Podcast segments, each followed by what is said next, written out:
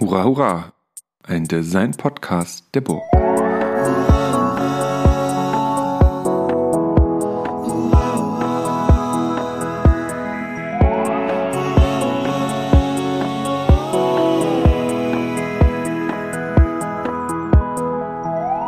Herzlich willkommen zu einer neuen Folge des Hurra, hurra Podcasts und nach einer langen Produktionspause hm, freue ich mich, hier wieder ähm, vor Ort in der Burg Halle zu sitzen und ein Gespräch aufzunehmen. Und lange Produktionspause ist natürlich für euch Hörende überhaupt gar nicht aufgefallen, weil wir immer noch in beständiger Regelmäßigkeit alle drei Wochen publizieren. Ähm, ich hatte aber viel vorbereitet und in so einem Wahnsinn alle Folgen vorab aufgenommen und jetzt ähm, komme ich langsam wieder so rein und freue mich total, äh, Michael Soko hier zu Gast zu haben. Hallo Michael. Hallo Christian. Ähm, Michael ist äh, Kulturwissenschaftler und seit 1987 Richtig. Michael nickt, äh, als wissenschaftlicher Mitarbeiter an der Burg im Bereich Designtheorie und hat viel publiziert und geforscht und vor allen Dingen zur Alltagskultur. Und das ist natürlich besonders interessant, weil du, Michael, ja eigentlich in, ich würde fast sagen, zwischen drei Systemen sozialisiert bist. Einerseits die, in der DDR hast du ja quasi Alltagskultur an der HU studiert, Ja. in Berlin. Ähm, dann kommt die Wende, die ja nochmal eine ganz eigene äh, Alltagskultur mit sich gebracht hat. Und jetzt, ich mich dann hier in meinen Notizen nach tatsächlich hingeschrieben, ja, was eigentlich? Was sind wir? Spätkapitalismus, irgendwie sowas. Aber da kommt ja mit den neuen Gerätschaften, mit denen wir uns befassen und den Wegen, wie wir zu denen kommen, ja nochmal eine ganz andere Alltagskultur dazu, aber da können wir ja später nochmal drüber reden. Und ähm, wenn du 1987 hier angefangen hast, ist 2032, äh 23 ähm, dein letztes Jahr. Das heißt, ähm, wenn dieser Podcast erscheint, ich nehme mal an, so im September, Oktober 23, dann ähm, wirst du in Rente gehen. Und das ist ein unglaublich toller Anlass, mit dir darüber zu sprechen. Aber das soll kein äh, akademischer Nachruf sein, sondern wir wollen miteinander über Sachen sprechen. Und ähm, ähm, tatsächlich sprechen wir deswegen, weil du mir eine E-Mail geschrieben hast, und zwar zu dem Podcast äh, Episode 60 mit Peter Eckert, ähm, wo wir über den Offenbacher Ansatz und die Theorie der Produktsprache gesprochen haben. Und da war ich erstmal so ein bisschen, ähm, also ich habe mich einerseits über deine E-Mail gefreut, auf der anderen Seite natürlich war ich so, hoppla, oh Gott, oh Gott. Ähm, ich lese ich lese das mal vor, was du geschrieben hast. Ähm, das, ich mache das mal Ja, klar. ähm, genau, lieber Christian, danke, äh, hab eben die neue Podcast-Folge mit Peter Eckert gehört und die Theorie der Produktsprache, die hier seltsamerweise so bestaunt wird. Dabei ist das eine Parallelentwicklung seit den späten 1970er Jahren in Offenbach und Halle gewesen. Du, also ich, sitzt also in einem der beiden Herkunftsnester und die methodischen Anwendungen im Unterricht, von denen Peter Eckert hier spricht, hat es an der Burg bei Oelke auch schon seit damals bis in die 1990er Jahre gegeben. Dann war alles 25 Jahre lang systemisch pedantischer Quatsch, verlacht, vergessen, naja, so läuft das eben. Über das, was mit integrierendem Design gemeint sein könnte und wie neu das ist, gäbe es viel zu sagen. Ihr habt da viel Wichtiges besprochen, Exklusivität versus Inklusivität, Ästhetisierung, aber mich beschlicht zwischendurch der Gedanke, da redet man sich zig Jahre lang den Mund fusselig und jetzt wird das als so sowas als neueste Erkenntnis präsentiert. Lachsmiley. Okay, das war eine spontane Meldung. Und ähm, also Zitat Ende. so eine E-Mail hast du mir geschrieben. Ähm, ich danke dir recht herzlich für diese E-Mail. Ich finde das einen wichtigen Beitrag und hat mich ähm, ja auch erstmal so innehalten lassen, weil ich gedacht habe, okay, oh Gott, oh Gott, was habe ich denn jetzt hier nicht auf dem Schirm gehabt und musste mich auch erstmal wieder reinfusseln und überhaupt erstmal mich zu Ölke belesen.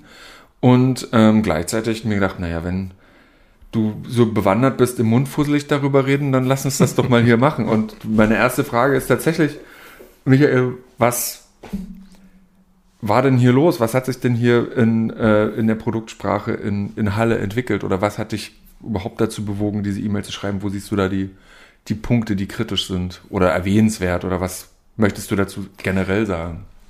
Naja, kritisch, äh, diese Ironie oder der Sarkasmus, der da vielleicht ein bisschen aus den Worten Subtext. gesprochen hat, rührt daher, dass es tatsächlich, das ist aber bei dem Thema Design und Designreflexion äh, und Diskurse äh, auch nicht anders als in vielen anderen Bereichen, dass es äh, immer so, so Wellen gibt. Ne? Also da- das, das etwas, was mal äh, so richtig Hype war oder was, was mal Konsens war vielleicht auch oder was, was jedenfalls aktuell immer wieder diskutiert wurde, äh, dass das dann irgendwann abklingt, dass es in Vergessenheit gerät, dass andere Dinge wichtiger werden äh, und dann ist es irgendwann so weit weg, dass, dass dann neue Generationen kommen und das nicht mehr kennen oder, oder mhm. sich daran nicht erinnern. Und dann kann es aber eben passieren, dass in bestimmten Situationen wieder Notwendigkeiten entstehen, über das, was zu dem neuen Zeitpunkt dann so gedacht wird und wie sich alles erklärt wird und was für Programmatiken formuliert werden, hinauszudenken, ne? weil die Probleme sich, sich ändern oder wandeln und so weiter. Und dann fängt man an, vielleicht an, äh, Dinge zu entwickeln, die plötzlich wieder so ähnlich klingen wie das, was, weiß ich nicht, 20 Jahre vorher oder so besprochen wurde.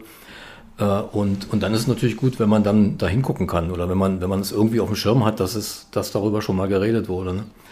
Äh, also das, das habe ich jetzt in dieser, äh, naja, doch offensichtlich schon sehr langen äh, Zeit, in der ich mich mit, mit solchen Sachen beschäftige, überhaupt als Kulturwissenschaftler, auch in anderen Bereichen, öfter erlebt. Ne? Also das, äh, der Ästhetikbegriff Begriff zum Beispiel, ne? der, der ist mal in eine Richtung gedacht worden, die, die ist dann irgendwie abgebrochen, 80er Jahre, Humboldt-Uni, nicht nur Humboldt-Uni. Äh, da, da, gab es äh, Ästhetikkonzepte, die über diese typische konzentrierte Ästhetik deutlich hinausgingen. Und irgendwann ist das verschwunden. Dann, äh, Wo gingen die denn hin, wenn die, wenn die über die Kunstästhetik hinausgingen? Äh, na, da gibt es einen, einen zentralen Begriff, ähm, der nennt sich Ästhetik der Aneignung.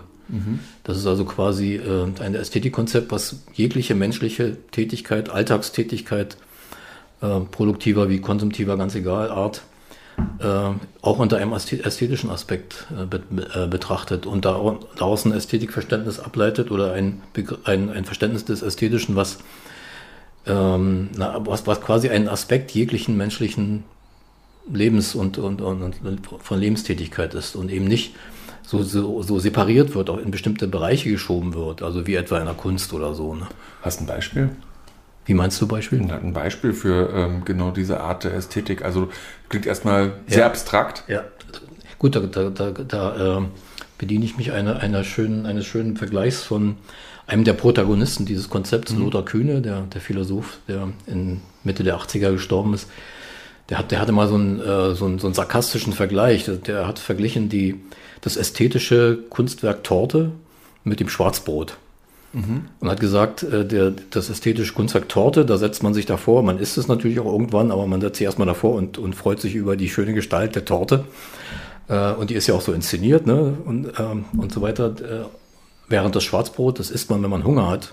Und was dabei passiert, dass man kaut, dass man die Körner spürt und und schluckt und mhm. er hat das richtig schön anschaulich ausgedrückt, die Peristaltik der, der, der, der oberen Verdauungsorgane und so weiter äh, die den Speisebrei herstellen und, und äh, weiter tiefer in den Leib reinschieben und dergleichen. Und, und er sagt, das wird nach diesem Ästhetikkonzept, die, die das Ästhetische nur in dieser Beziehung, dieser kontemplativen Beziehung zur Torte sieht, das, das wird nicht als ästhetisch relevant angesehen. Ja. Ist es aber. Ja. Also es geht um eine, um eine eher ganzheitliche Erfahrung der Wahrnehmung. Also dass zum genau. Beispiel eben Sinnlichkeit nicht nur unsere Gesichtssinne plus Tasten ist, sondern dass eben auch das Schlucken eine, eine sinngebende oder sinnfällige. Ja, das, das ähm, sinnlich-körperliche Erfahrung, die, Erfahrung, die dabei ja. äh, eine Rolle spielt, ja. Hm. Und das ist deshalb interessant, mhm. weil wir ja eigentlich mehr so über Design und sowas reden mhm. wollen. Ne? weil, weil, äh, weil das, äh, das Ästhetische, was ja, also im Design und in den Design-Diskussionen wird immer über das Ästhetische gesprochen. Ne? Aber es hat doch eher die Tendenz, dass man sich diese, diese besondere Beziehung wie zur Torte ne, mhm. vorstellt. Die, die, die, die, die stylische Torte, die ist ästhetisch interessanter als das langweilige Schwarzbrot oder so. Ne? Ich meine, es gibt ja den Spruch, andere Leute Brot schmeckt immer wie Kuchen. ja, ja da, da kommt dann der Aspekt rein, dass es was anderes ist, was Neues, was Aufregendes ja. und so weiter. Naja, ich wollte auf Folgendes hinaus. Ich wollte sagen, dass das dass äh, in den Design, in den Designdiskursen wird viel über das äh, gesprochen, was, äh, was in der Gestalt des Designten äh, zu lesen ist, was dort für Bedeutungen mitgeteilt werden, welche hineingelegt werden, welche, welche herausgelesen werden und so weiter. Und der Aspekt des Gebrauchens ist aber, ist aber natürlich vielfältiger. Das Praktische äh, mhm. hat mit, mit, mit Aktivität zu tun, hat mit Sinnlichkeit zu tun. Und wenn man, wenn man diesen Aspekt des Designs ähm, mit ins Kalkül nimmt und wieder mehr diskutiert, dann muss man eben auch einen passenden Ästhetikbegriff dafür haben, also einen Begriff der ästhetischen Beziehung. Ne? Äh, und, und deshalb, äh, naja, das ist so ein Beispiel dafür, äh, für, für so eine Diskussion, die, die so ihre Höhepunkte hat und mhm. dann wieder verschwindet oder erst wieder später aufgegriffen wird. Und spielt diese Art der, hm, der Ästhetik bei Ölke eine Rolle oder kannst du vielleicht auch mal für die Hörenden Ölke nochmal so ein bisschen, also wir sagen mal Ölke, also die, die Person nochmal einordnen und vielleicht auch der, das Wirken von Horst Ölke hier an der, an der Burg? Ja, Horst Ölke, einer aus der Generation meiner, mhm. sozusagen meine Elterngeneration, ne, der Jahrgang 1931. Äh, er, er hat Gestaltung studiert und zwar erst so eine kunsthandwerkliche Richtung in Schneeberg, damals mhm. an, der, an dieser Fachschule für alle möglichen kunsthandwerklichen Bereiche und dann, und dann Industriedesign und, und ähm, er hat dann irgendwann, das, ist, das ist auch ein historischer Moment sozusagen, dass, dass Designer anfingen, das waren ja meist Designer, weniger Designerinnen mhm. damals, äh, zu, zu überlegen, äh, ja, wie, wie können wir, das hat auch mit Ulm zu tun, ne, mit dem, was von, aus Ulm kam, von der HFG Ulm, äh, wir müssen die Profession qualifizieren, wir müssen sie theoretisch und konzeptionell äh, qualifizieren und dann äh, haben sie sich umgeschaut, äh, was man da so als Hilfswissenschaft sozusagen beiziehen könnte. Und dann kam die Semiotik in, in Blick und Systemtheorie und sowas. Und, er, und er hat dann, also es gibt so ein, ich würde sagen, das ist vielleicht das zentrale, der zentrale Punkt seines Konzepts, ein sogenanntes Funktionsklassenschema entwickelt. Du fragst, fragtest ja nach mhm. dem Ästhetischen bei Öke. Ja. Ne? Ähm, das sind äh, neun oder zehn äh, Funktionsgruppen, und da kommt auch das Ästhetische als ästhetische Funktion vor, dass also die Dinge, äh, auch wenn sie gestaltet werden oder auch unter dem Aspekt gestaltet werden, dass sie eine ästhetische Funktion haben, neben der, neben den, neben der kommunikativen Funktion und einigen anderen. Ähm, ja, und, und da, äh, da gibt es, äh, also das ist so ein typischer Versuch, etwas zu systematisieren und damit eben auch erstmal auseinander zu pflücken. Ja. Ne, das Ästhetische äh, erscheint da auch wieder separiert. Ne?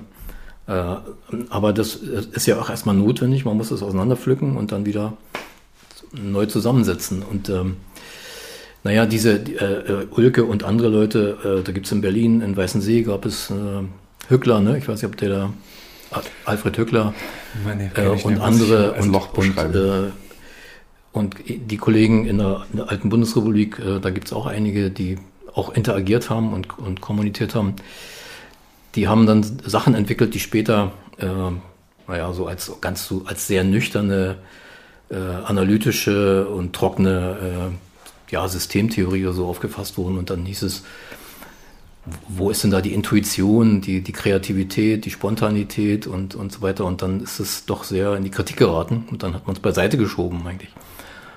Äh, und ähm, naja, es, ich denke, es wird Zeit und, und solche, solche Gespräche, wie du sie neulich äh, geführt hast, äh, da wird es ja auch klar, dass es Probleme gibt, Problemzusammenhänge, die man einfach äh, so mit dieser, mit dieser, mit so einer stylistisch oder intuitiv kreativen Haltung alleine nicht mehr bewältigen ja, kann. Ne? Die sind zu wicked, diese ja. Probleme, ja. um die mit diesem, mit diesem Einschwert sozusagen bearbeiten zu können.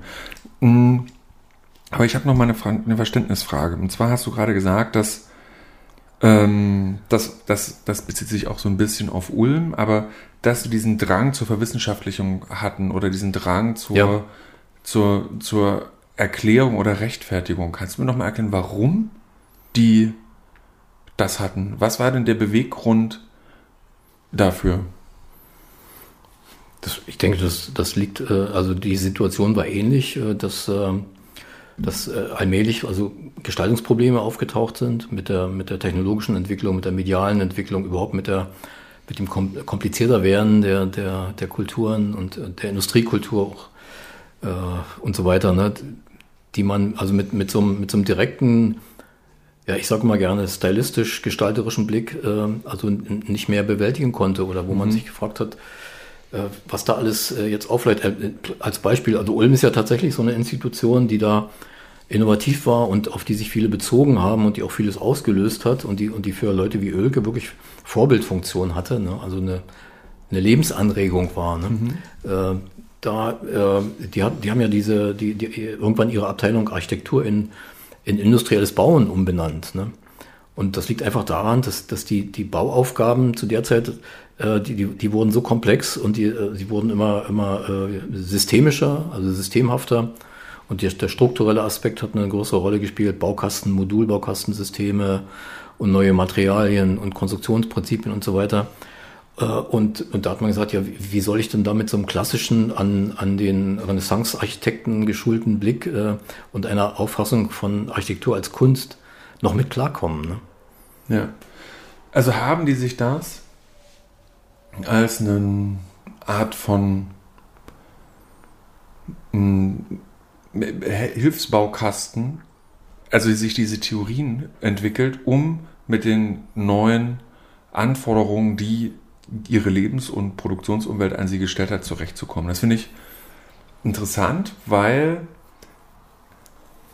ich fast, also weil manchmal denke, dass wir als Gestalterinnen und Gestalter, die oft eine Theorie entwickeln müssen, um uns gegenüber anderen zu erläutern. Also dass mhm. das eigentlich unsere, also eine Behelfswissenschaft würde ich eher benutzen, um, um den anderen den anderen, also wer auch immer das sein mag, aber Entscheidungsträgern, Tragenden an verschiedenen Ebenen zu erklären, warum Gestaltung wichtig ist. Also warum das, was wir tun, in deren, äh, in deren Logik ja. eine Beständigkeit hat. Ja. Und ähm, ich finde es total ähm, interessant, das sozusagen eigentlich von dir andersrum zu hören, dass die das wirklich gar nicht als eine Art von ähm, Argumentationsmuster nach außen, sondern vor allen Dingen als, eine, als ein Werkzeug zur Welterschließung für sich genutzt haben, rauszufinden, ja, okay, so komplex ist es gerade und nur durch dieses oder vielleicht durch eines dieser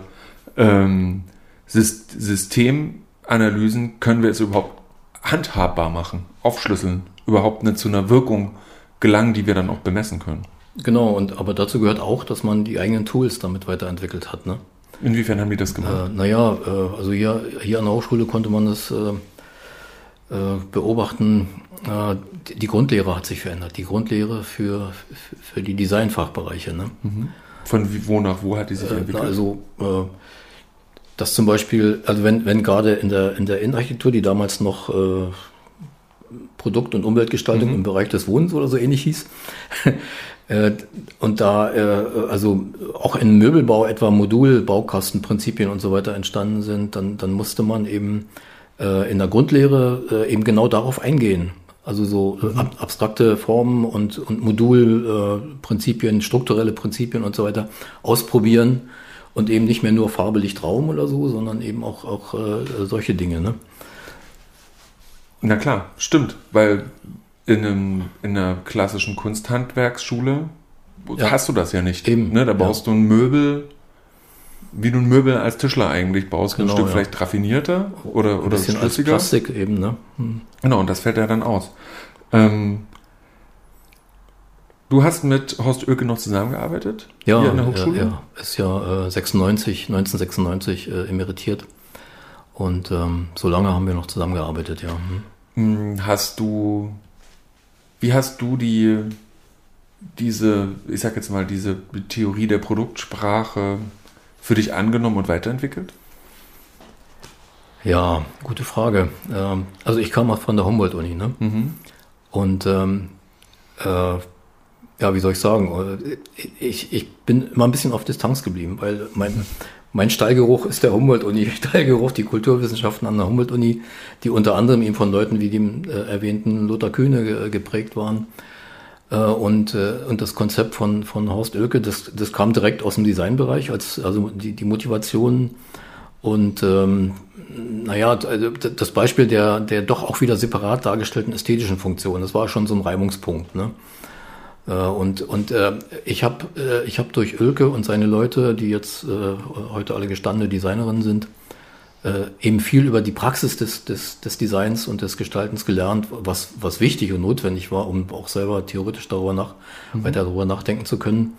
Äh, insofern habe ich das absorbiert und äh, Ölkes äh, Überlegungen zu den äh, zu, zu grundlegenden Funktionsklassen des Gegenstands, die sind ja auch, die sind ja auch in, der, in ihrer Differenzierung weitergetrieben. Ja. Ne? Äh, und, und da, äh, da bei Ölke zum Beispiel oder bei, ähm, bei den Leuten von der HFG Offenbach, Jochen Groß beispielsweise, Ja. da erfährt man, äh, erfährt man viel mehr über das, was Funktionalismus eigentlich bedeutet, äh, als, als dieser Klischeebegriff formvolles Function oder so aussagt. Ne? Ja. Äh, und, und das war alles schon sehr wichtig. Ähm, aber irgendwann gab es auch wieder die Notwendigkeit der, der Integration ne? und, und sich zu fragen, was ist denn eigentlich wirklich die spezifische Kompetenz des Designers oder der Designerin? Äh, was, was Designerinnen einbringen in die, in die Hervorbringung eines, eines Gegenstands eine, ne? äh, und so weiter. Und, und da, äh, da ich, ich glaube, da habe ich dann halt weitergedacht oder integrativer gedacht. Ölkes, äh, Ölkes Aufgabe war das Sezieren, das Auseinandernehmen ja. und dann kam eben wieder so ein Moment, wo man das mehr so integrieren musste, ne? also zusammenfügen.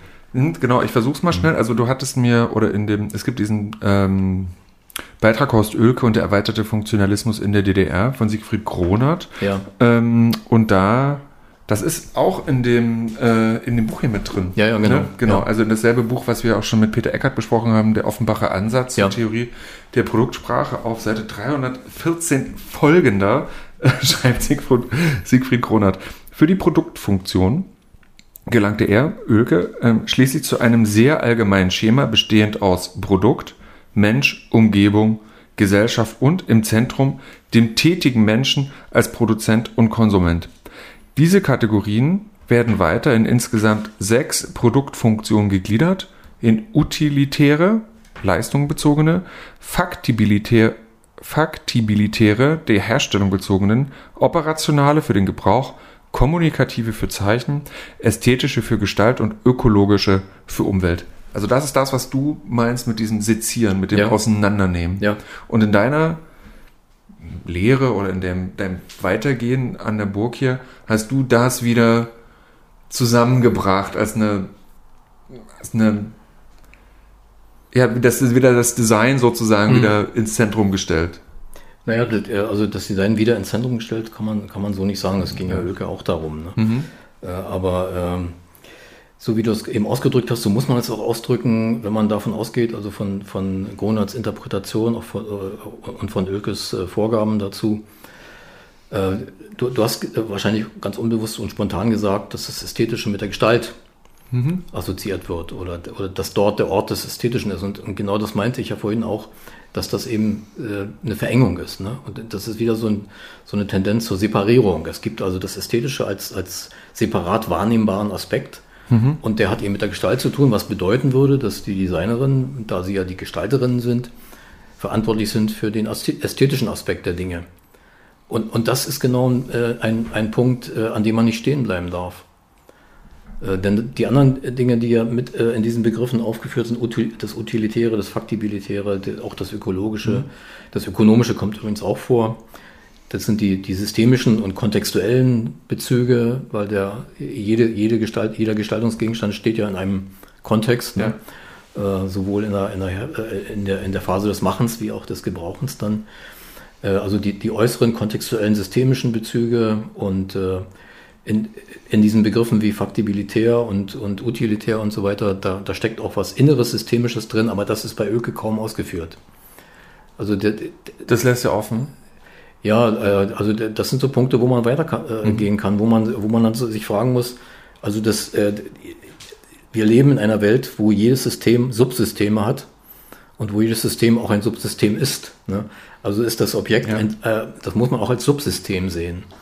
Und dann, und dann kann man diese einzelnen Aspekte auch besser zusammenführen. Es, der, das, das, der Gegenstand der Gestaltung ist ein Subsystem und, und äh, befindet sich äh, in, in, in übergeordneten Systemen und, ist, äh, und, und die eigenen, die, das, das, die inne, inhärente Systemhaftigkeit sozusagen, die integriert das alles, die, die Materialität, äh, die Funktionsweise, die, die Nützlichkeit und auch, auch den, die ästhetischen Aspekte, denn alles, was getan oder was passiert mit dem Ding, dass es gemacht wird, dass es dann gebraucht wird, hat mit, äh, mit, mit menschlicher Tätigkeit zu tun, die, die einen ästhetischen Aspekt hat. D- Das, das ist äh, ein bisschen, wie soll ich sagen, ein bisschen verrückt und es ist auch äh, alltagssprachlich und alltagsdenkenmäßig äh, schwierig, das, das immer so im Blick zu behalten.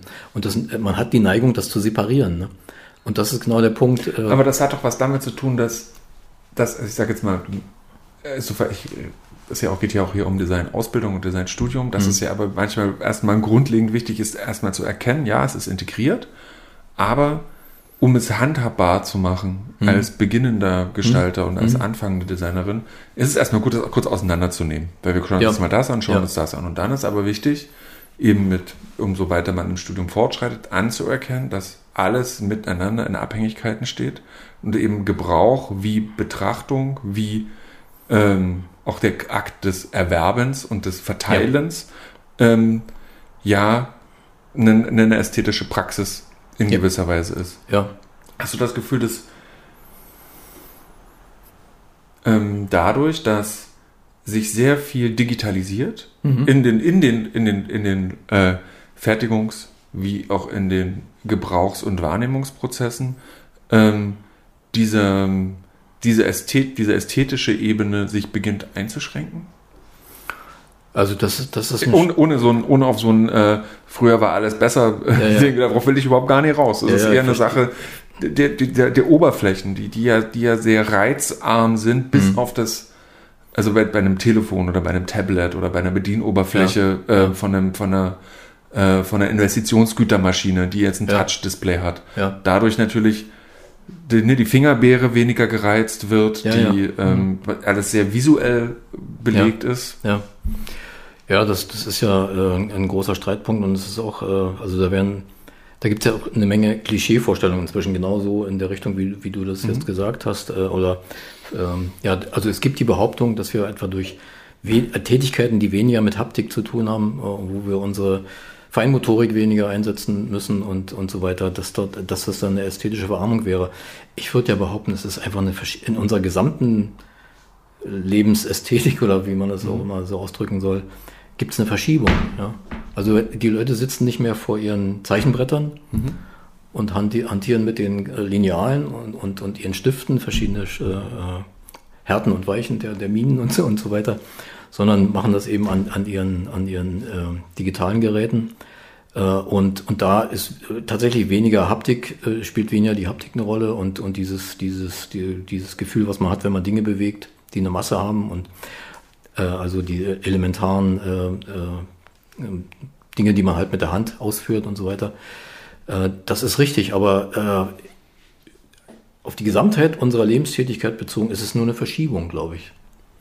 Also die, äh, sch- schau dir an, in der Alltagskultur, die Leute suchen Kompensation im Sport und bei allen möglichen äh, Outdoor-Aktivitäten und fahren Fahrrad und, und, und was weiß ich nicht alles. Also ähm, es ist eine Verschiebung, es ist eine, eine die Proportionen ändern sich äh, und bestimmte Tätigkeiten, da, da verarmt das sozusagen in Anführungszeichen, bei anderen äh, ist Wird es Ja. reichhaltiger. Ja. Und, und wenn, du- wenn du dich mal selber beobachtest, äh, wie du mit deinem Telefon umgehst, ne? Also wie, oder ich, ich denke auch manchmal drüber nach und äh, das hat ja, ist ja auch ein Objekt, ne? Das, das hat ein Gewicht, das hat eine Oberflächenqualität äh, und eine Haptik und so weiter. Du musst aufpassen, dass es dir nicht runterfällt.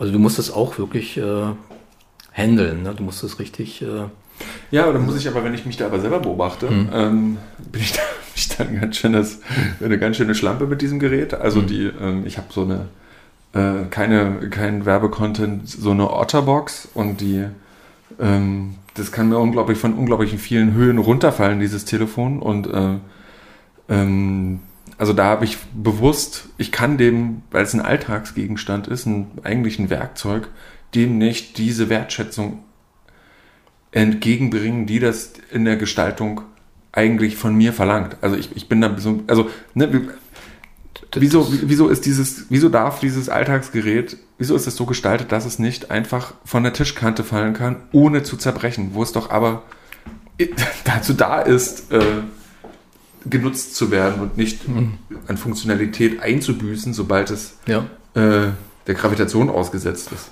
Das ist, ist wahrscheinlich eine, eine äh, Designaufgabe. Ja, genau. Okay. Aber, aber, aber, aber wenn du sagst, äh, äh, du, bringst diesem Gerät nicht die Wertschätzung entgegen, die du meinst, dass, äh, die es von dir verlangen würde, dann würde ich sagen, das ist das beweist, dass du souverän damit umgehst.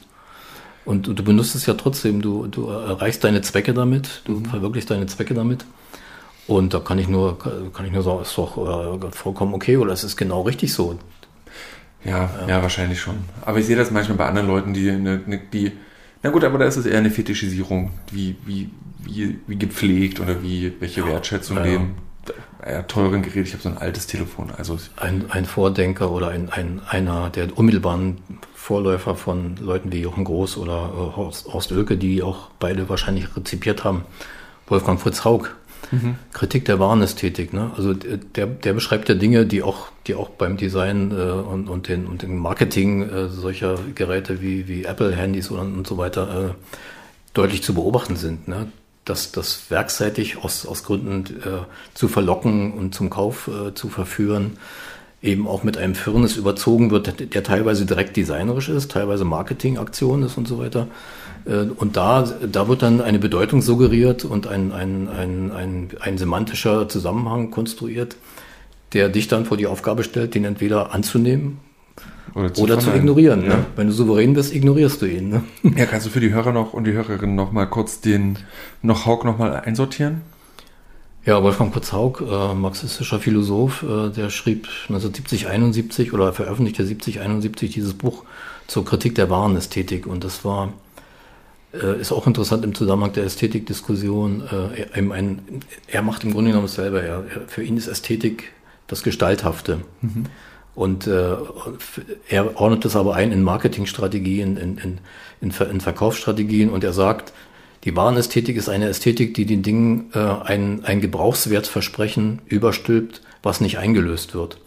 Und was äh, im Sinne der, des Funktionalismus auch nicht das ursprünglich, die, die ursprüngliche Gebrauchswertigkeit der Dinge ist, sondern es werden weitere äh, Möglichkeiten versprochen, die man mit diesen Dingen erreichen könnte, wie zum Beispiel eine Aufwertung der eigenen Persönlichkeit oder so, ne? Mhm. die aber, sagt Haug, äh, nicht eingelöst werden können, die immer enttäuscht werden. Letztlich. Die müssen ja auch laut Haug immer enttäuscht ja, werden. Ganz genau, ja. ja. Das ist übrigens ein spannender Punkt, weil äh, da wären wir beim Thema Konsumkritik. Ne? Bitte, let's go. Soll ich? ja, los geht's. äh, ja. Naja, also Konsumkritik und die ist ja unter äh, Designstudentinnen, mhm. Studierenden sehr, ähm, also es ist ja niemand, der sagt, ich studiere Design, damit ich den, Konsum, den Konsumismus befördere. Ne? Wir sind alle konsumkritisch, ne? aber die, die Konsumkritik äh, kommt meist daher als, äh, als, als der Wunsch, ähm, Konsum zu reduzieren. Ne? Mhm. Und also etwas nicht zu kaufen oder, oder etwas länger zu benutzen und, äh, und nicht schon wieder was Neues zu kaufen. Und diese Warenästhetik, äh, die, die sich auch gewandelt hat, Hauk hat übrigens vor ein paar Jahren eine neue Variante, also eine neue Version dieses Buches mit Ergänzungen zur Digitalkultur und so weiter veröffentlicht. Die Warenästhetik, äh, die, die ist durch dieses Gebrauchs, durch dieses bewusst nicht erfüllt werden sollende Gebrauchswertversprechen, die erzeugt also ein ewiges Unbefriedigtsein sozusagen, könnte man, könnte man behaupten. Und genau dieses Unbefriedigtsein ist der Konsummotor das heißt, äh, Konsumkritik sollte eigentlich nicht daraus hinauslaufen, Kon Konsum zu verhindern, sondern eine tatsächliche Bedürfnisbefriedigung zu ermöglichen.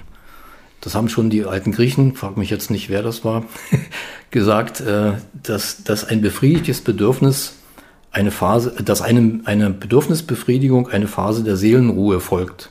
Mhm. In der hast du kein, kein Bedürfnis, da hast du keinen keinen Konsumwunsch und, und nichts, da bist du zufrieden. Und, und das ist der beste Garant dafür, äh, nicht mehr zu konsumieren, als notwendig ist. Ne?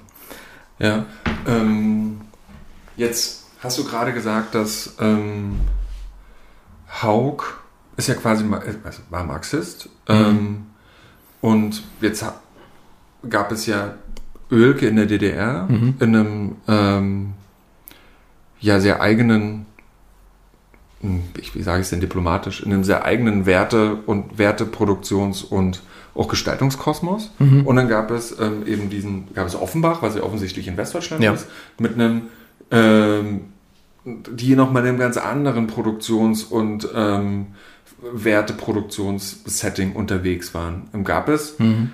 Und jetzt hast du, hattest du mir auch geschrieben, ich sitze in den beiden, in einem der beiden Nester. Ja. Es gab es Offenbach da drüben ja. und Halle hier. Gab es denn aus der, aus der, ich sag jetzt mal, Systemverortung DDR und ähm, BRD mhm. Unterschiede, wie, wie auf eine Produktsprache geschaut wurde? Ich sag jetzt mal auch ideologisch. Und worin, und worin hätten die bestanden? Das ist natürlich eine wichtige und spannende Frage. Ich, ich neige aber dazu, eher die, Ähn die, Ähnlichkeiten zu sehen und zu betonen. Mhm. Also an den Hochschulen, wir reden ja von zwei Hochschulen zum Beispiel, ähm, da gab es äh, weder in Offenbach noch in Halle oder in anderen westdeutschen oder ostdeutschen, äh, wie in Berlin etwa Weißensee und äh, gab es Bestrebungen, quasi diese, die, die, dieses, äh, diesen konsumistischen und marketingmäßigen Konzepten der, der, des, des äh, illusionären Gebrauchswertversprechens mhm. zu folgen oder dafür, dafür Fähigkeiten und Tools bereitzustellen. Die waren alle konsumkritisch, die waren alle warenästhetikkritisch, die haben alle Haug damals begrüßt und, und, und, und be, bejubelt. Die haben, haben den alle gelesen, in Ost wie West. Ne? Äh, und ähm, also da sehe ich eher die Ähnlichkeiten. Und, mhm. und, wenn, und, und vorher die, die, die schon erwähnte Institution HFG Ulm, die haben ja ausdrücklich äh, äh, Projektaufgaben und, und Gestaltungsaufgaben formuliert, die, die möglichst äh, ein Stück weg waren von, von dem, von dem äh, äh, von dem Warentausch eigentlich ne, und vom, vom Warengebrauch, also öffentliche Interessen oder gemeinschaftliche Nutzungsweisen und so weiter. Äh, und dann muss man noch äh, dazu sagen, dass es, es gibt ja auch, also diese beiden Systeme, die waren natürlich, klar waren die politisch unterschiedlich, die waren sozial unterschiedlich, aber sie waren beispielsweise in der technologischen Entwicklung ähnlich. Also die Industriekultur ist eine Industriekultur erstmal, ne? Mhm. mit, mit industriellen Technologien, auch wenn es da äh, naja, Entwicklungsgaps äh, gab, ne? also in der Osten so ein bisschen hinterhergehinkt hat und so weiter. Aber das sind, das sind, äh, das sind das Industriekulturelle als Merkmal ist auf beiden Seiten da gewesen. Und deshalb äh, haben sich auch ähnliche Denkanlässe und Kritikanlässe geboten. Ne? Ja, und äh, aber äh, Unterschied kann man sehen, also der äh, äh, das ähm, äh, naja, das, wenn du hier an die, an die Geschichte dieser Hochschule schaust, äh, was da in, äh, in den beiden großen Fachbereichen, damals hießen sie Sektionen, Produkt- und Umweltgestaltung im Bereich der, der Konsumtion oder des Wohnens und der, der, der Produktion, also der Arbeitswelt äh, gemacht wurde. Das waren eben äh, durch die besonderen politischen und sozialen Verhältnisse in, in der DDR etwa eben äh, Aufgaben, die nicht von Privatinteressen diktiert waren. Ne? Also dahinter steckten ja keine privatwirtschaftlichen Akteure oder so, mhm sondern Betriebe, die Staatswirtschaft ne, äh, und so weiter oder, oder im, äh, die, die Leute hier in der, in, der, äh, in der Sektion, die aus Wohnen und solche, die haben sehr viele Projekte gemacht, die zum Beispiel äh, die Einrichtung von, von Hausgemeinschaftsräumen. Oh, so, sehr ja. gut, finde ja. ich nämlich ja, total toll. Kommt nämlich zu dem Punkt, wo wir uns kennengelernt haben, weil äh, kurzer, äh, kurzer Spoiler, äh, sind, ähm, ähm, das ist muss 2017 oder 2018 gewesen sein. Da habe ich gerade hier an der Hochschule angefangen und ich bin äh, mit dem Zug nach Berlin gefahren, weil ich da noch gewohnt habe, gemeinsam mit dem damals hier Gastprofessor Julian Adenauer, der auch, äh, mit dem ich auch schon eine Podcast-Folge hier gemacht habe.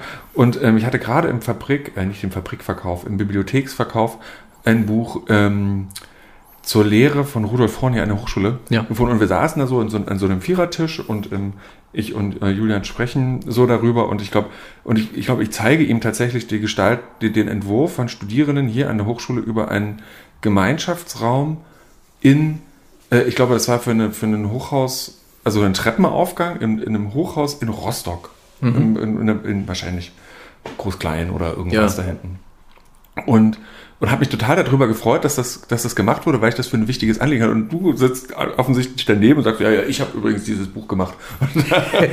weil wir uns ja noch gar nicht kannten oder ich ja in der Hochschule noch nicht alle Gesichter kannte. Mhm. Deswegen finde ich das irgendwie, irgendwie total toll, dass ähm, darüber bin ich einerseits auf Rudolf Horn gestoßen, mhm. als sozusagen auch ein, so ein Dive in, in die Geschichte der, ja. der Hochschule und natürlich auch nochmal so ein äh, ähm, als, als einen wichtigen Protagonisten der also auch einfach des DDR oder des Designs in der DDR ja. und dass er auch eben hier gelehrt hat. Und ähm, was ja total wichtig ist, ähm, ja. dass eben nicht ein Interior für ein äh, für einen Privatwohnraum dargestaltet wurde, sondern eben für einen Gemeinschaftskellerraum in einem ja. in einer WBS 70 Plattenbausiedlung. Mietshaus. Mietshaus, ja, genau. Genau, mhm. genau. und ich ähm, erinnere mich noch, ich bin selber in einem, in, im Plattenbau groß geworden, hm.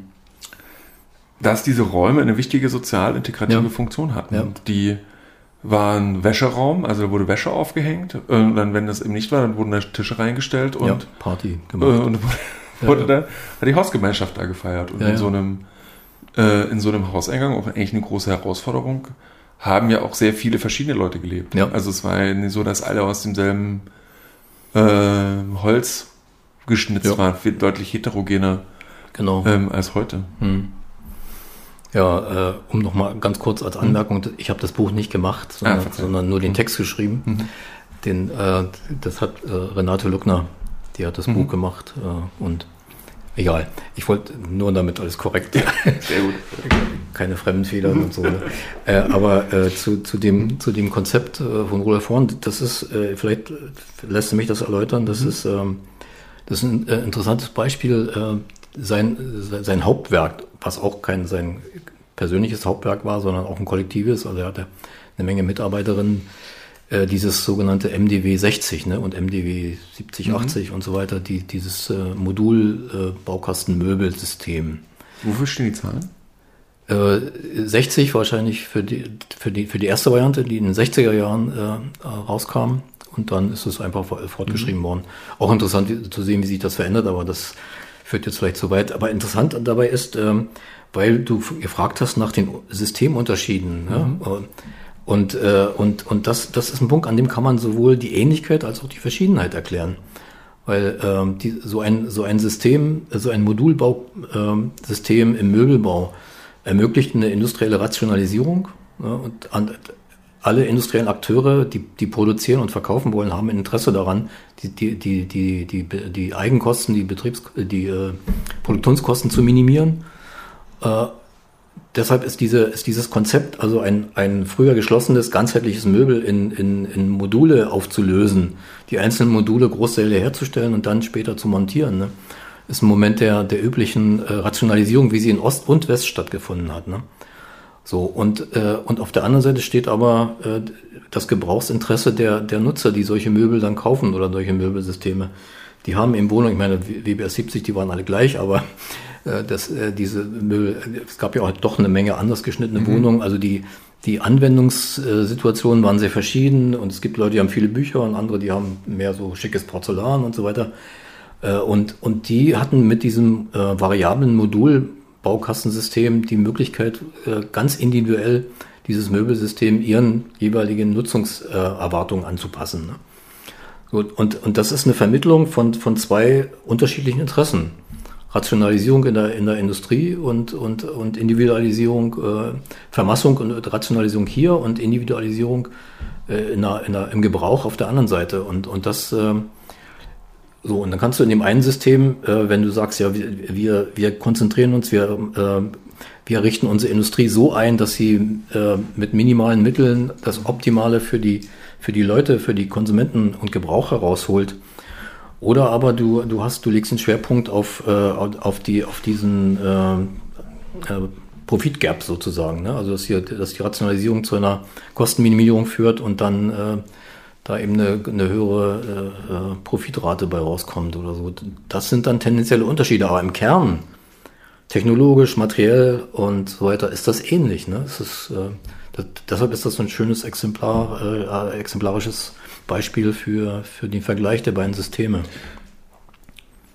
Aber ähm, ich, weil ich es nicht weiß, frage ich einfach mal naiv nach. Mhm. Ähm, ist es doch aber doch so, dass sich das in der durch die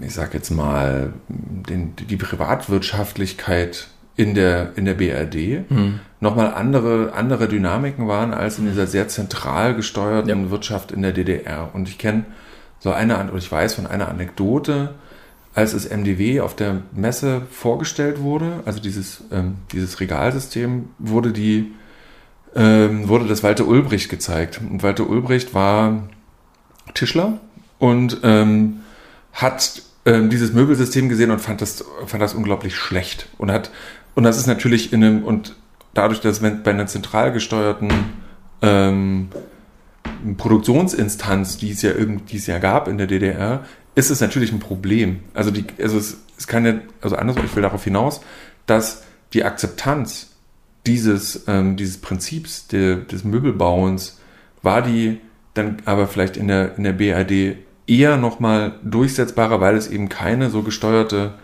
ähm, hohe Obrigkeit gab Mhm. ähm, als in der DDR? Ja, es hat viele Fälle gegeben, wo, äh, wo solche äh, autoritären Entscheidungen einzelner mit Macht ausgestatteten Personen also eine Richtung vorgegeben haben. Und, und bei dem Beispiel hat es offensichtlich nicht gefruchtet, dass Ulbricht gesagt hat, der gefällt ihm Nee, nee, nicht. Kelm hat das wohl irgendwie, also der, der ja. Mensch, der dann für dieses Ja. Amt für industrielle Formgestaltung Ja, zuständig war, das ist wohl eingefangen wieder, ja. Ja. Und da hatte Ulbricht halt auch keine Ahnung. Weil, Ach nee. und außerdem war zu der Zeit, weiß ich nicht, auch schon so 70 oder was und, und hat noch an, an Zeiten gedacht, als er als äh, Tischler, junger Mann und so gearbeitet hat. Gut, das sind, das sind menschliche Schwächen, aber du hast schon recht, das ist natürlich in einem politischen System, was, was, äh, wo, wo, die, wo die Machtfülle des Einzelnen eine größere Rolle spielt, ne, äh, da, kann es schon mal an solche Punkte kommen. Wo, Das gibt viele Beispiele, wo so Entwicklungen äh, abgebrochen wurden.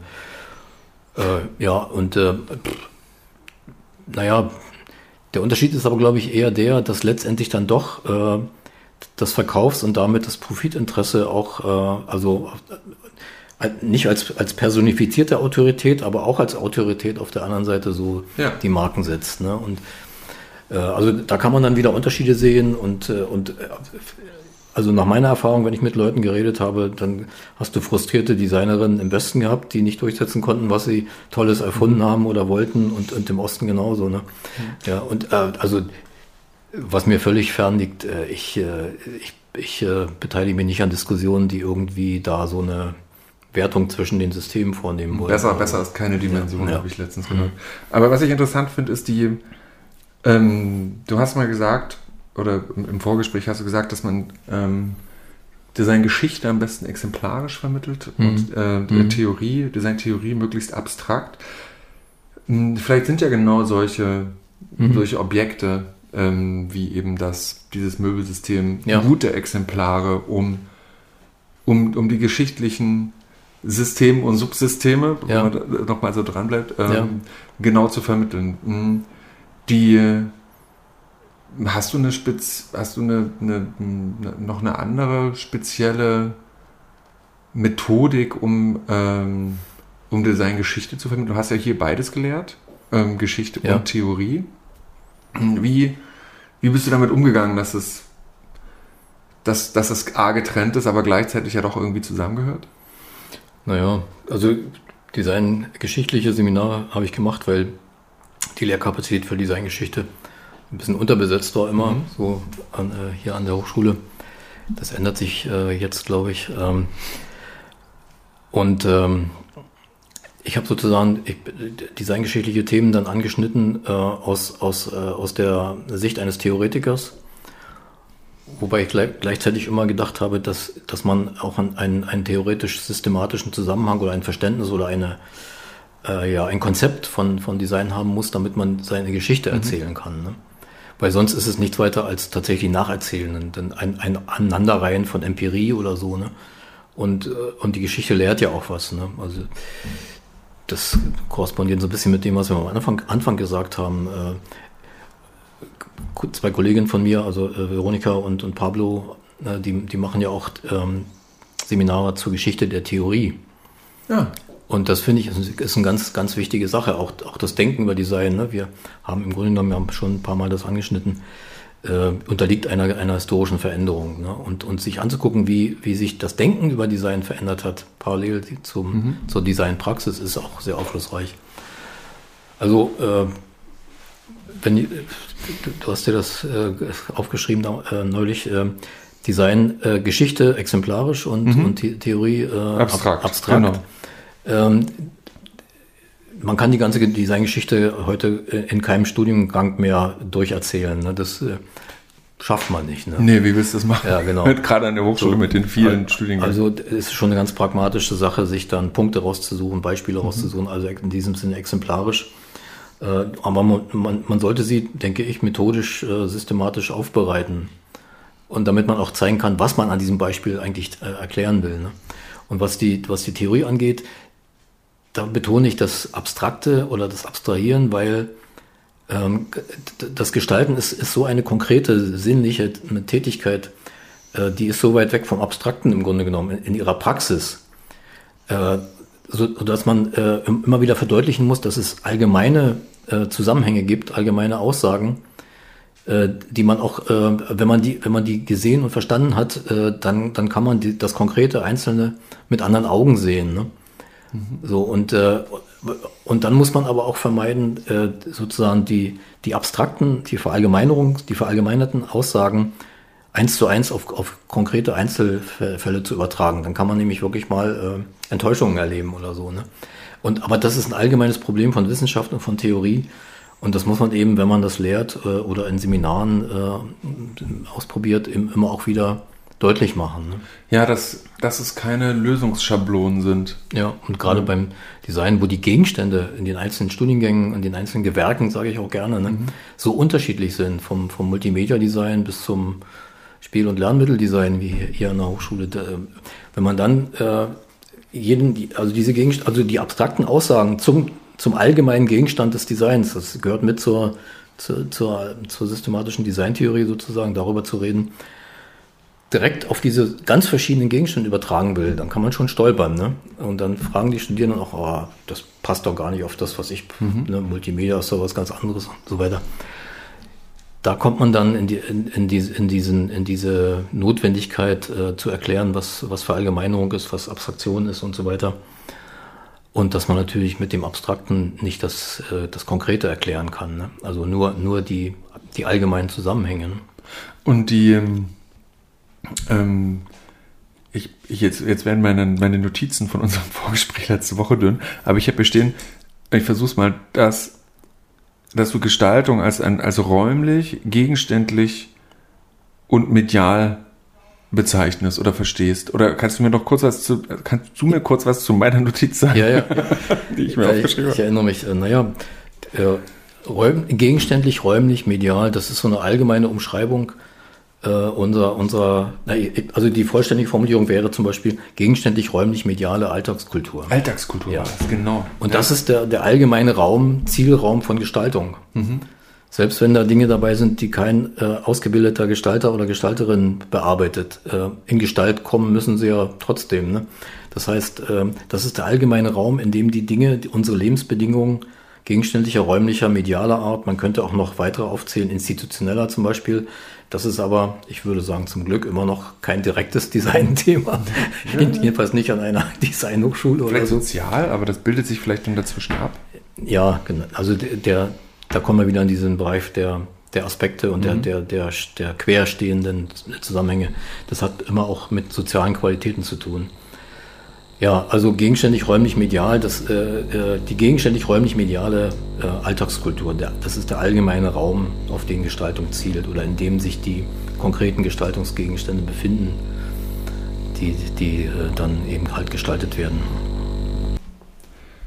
So, jetzt war da gerade so ein Brummen drauf und wir mussten mal eine kurze Pause machen und ähm, haben das aber geregelt, dieses Brummen, es dürfte jetzt nicht mehr brummen und sind eigentlich wieder da. Und nutzen auch gleich die Pause, die wir hatten, um einfach nochmal ein bisschen im Thema zu springen. Und zwar will ich nochmal auf den, auf den Text von dir raus, Michael. Und zwar heißt der Onkel Hohe aus Hanoi und den hast du im Forum der, des Freitag veröffentlicht. Ja. Erzähl mal ein bisschen was kurz zu, zu, zum Rahmen dieser Veröffentlichung, wo, wo, wo, das, wo der herausgekommen ist, bevor ich da mal noch einen Teil raus zitiere. Ja, die, die, die Wochenzeitung Freitag, die hat 2009 äh, nach einem Relaunch äh, dieses äh, Online-Forum äh, als, als eine Art Blogger-Forum eingerichtet. Da konnte man also Texte einstellen, kann man heute noch. Und die können gegenseitig kommentiert werden und so weiter. Und da habe ich mich damals angemeldet und habe da eine ganze Reihe von Texten äh, zu ganz verschiedenen Themen, also sehr, recht, recht breites Spektrum eben unter anderem 2011 auch äh, diesen Text über Horst Oelke. Ne? Ja, anlässlich seinem nicht stattgefundenen 80. Geburtstag. Genau, der kurz vor seinem 80. 80. Geburtstag starb und es war dann also so eine Art Nachruf. Mhm. Ja. Genau, und in dem, mm, in diesem Text beschreib, schreibst du folgendes: Es geht viel, viel um, um die Rolle des Gestaltens und warum, warum Gestalter und äh, was es mit Gestaltung auf sich hat. Und du schreibst, ähm, Ordnung als Utopie. Die Unsicherheit überwinden, die Angst vor dem Unbekannten, vor den überall lauernden Gefahren beherrschen. Wege durch den Dschungel der ungeordneten Welt definieren, das Fremde sich aneignen, der Gestalter dabei als praktischer Aufklärer. Also du machst hier auch in Bezug auf Ölke eine, ich sage jetzt mal, ein Mandat des Gestalters oder der Gestalterin als handkräftige, aufklärende Person deutlich. Und dann schreibst du aber mehr und machst dieses Aufklären nochmal klarer. Aufklärung ist hier nicht nur zu verstehen als Hilfe zur Überwindung der der Unwissenheit geschuldeten Unmündigkeit, sondern auch als Erkundung und Eroberung des Geländes des Raums. Ja, des Raums, denn aufklärerisch emanzipative praktische Gestaltung ist nicht in erster Linie das Handhabbar oder gar nur erkennbar machen der einzelnen Dinge im Lebensraum, noch weniger ist sie ein Beschriften dieser Dinge mit was auch immer für Erzählungen. Sie ist ein Inbeziehung-Setzen der Einzeldinge mit dem Sinn ihrer Minimierung und dem Ziel des Raum- und damit Freiheitsgewinns. Und Freiheitsgewinn heißt Gewinn an Denkzeit, Handlungsmöglichkeiten und Muße zum Genuss. Und ich finde den, den Punkt des Freiheitsgewinns, den du, den du hier benennst, einen total tollen. Und vor allen Dingen auch den hinsichtlich der Muße hm. zum Genuss. Ähm, kannst du das nochmal, also jetzt hast du hier natürlich sehr kompakt ausgeführt, aber was meinst du damit mit diesem Freiheitsgewinn und dieser Muße zum Genuss? Ja, Freiheitsgewinn, also der Kernbegriff ist natürlich Handlungsfreiheit. Mhm. Und ähm, vielleicht, vielleicht, doch noch ganz kurz nochmal eine, eine, eine äh, Präzisierung des, dieses Aufklärungsbegriffs, praktische mhm. Aufklärung, das, da meint, es meint wirklich das fast in diesem militärischen Sinne. Ne? Der Aufklärer ja. wird vorgeschickt, um, um das Gelände zu erkunden und, und, und die Feindesbewegungen oder so aufzuklären. Äh, es ist nicht in die, äh, das habe ich auch geschrieben, äh, nicht, äh, in, äh, spielt nicht unbedingt an auf dieses Kant-Zitat. Mhm. Äh, was Aufklärung bedeutet, das gehört mit dazu, aber es ist tatsächlich eine ganz praktische Aufklärung. Ne? Und ähm, den Raum aufklären und, und dann auch so ordnen, dass, Handlung, äh, dass Handlungsfreiheit entsteht oder, oder eher mhm. möglich wird und so weiter, das, das ist damit gemeint. Äh, und äh, ja, Handlungsfreiheit, Handlungsfreiheit erweitert eigentlich den Sinn von Design eben über das, äh, über das Erscheinen lassen der Dinge, äh, konsequent in den, in, da, darein das Gebrauchen der Dinge. Ähm, zu qualifizieren und, und die, vor allem das selbstbestimmte und souveräne Gebrauchen der Dinge. Ne? Ja, und, äh, und, ein anderer Aspekt, deshalb habe ich den an der Stelle dann noch mit erwähnt, ähm, äh, diese äh, Muße zum Genuss, ne, mhm. ist ein Element dieser, dieser Handlungsfreiheit auch. Ne? Und, und vor allen Dingen benennt es etwas, was für meine Begriffe wirklich in Designdiskursen viel zu wenig äh, thematisiert wird, dass äh, das auch in einem die Design-utopischen Sinne meinetwegen Humanität, Menschlichkeit auch daran besteht, dass wir genießen können. Ne? Und zwar in einem, in einem tatsächlich körperlich-sinnlichen, multiplen Sinne. Äh, weil wenn, wenn der Genussbegriff auftaucht, wird er, wird er oft sehr darauf reduziert, dass man sozusagen eine, äh, irgendeine Zufriedenheit hat. Ja, total. Äh, weil man einen Zweck erfüllt hat. Und wenn man den Zweck, äh, sich äh, symbolisch darzustellen, erfüllt hat, also mhm. quasi eine kommunikative Funktion im, im, im, im Gebrauch oder nur sogar auch nur im, im Besitz und Vorzeigen eines Dinges realisiert hat. Wenn man, wenn man zum Beispiel äh, merkt, dass man viel geschätzter ist, weil man dieses Ding besitzt und das jemand äh, bei einem sieht, äh, dann ist man natürlich zufrieden, weil man, weil man diesen, diese, diesen symbolischen, äh, diese symbolische Absicht erreicht hat.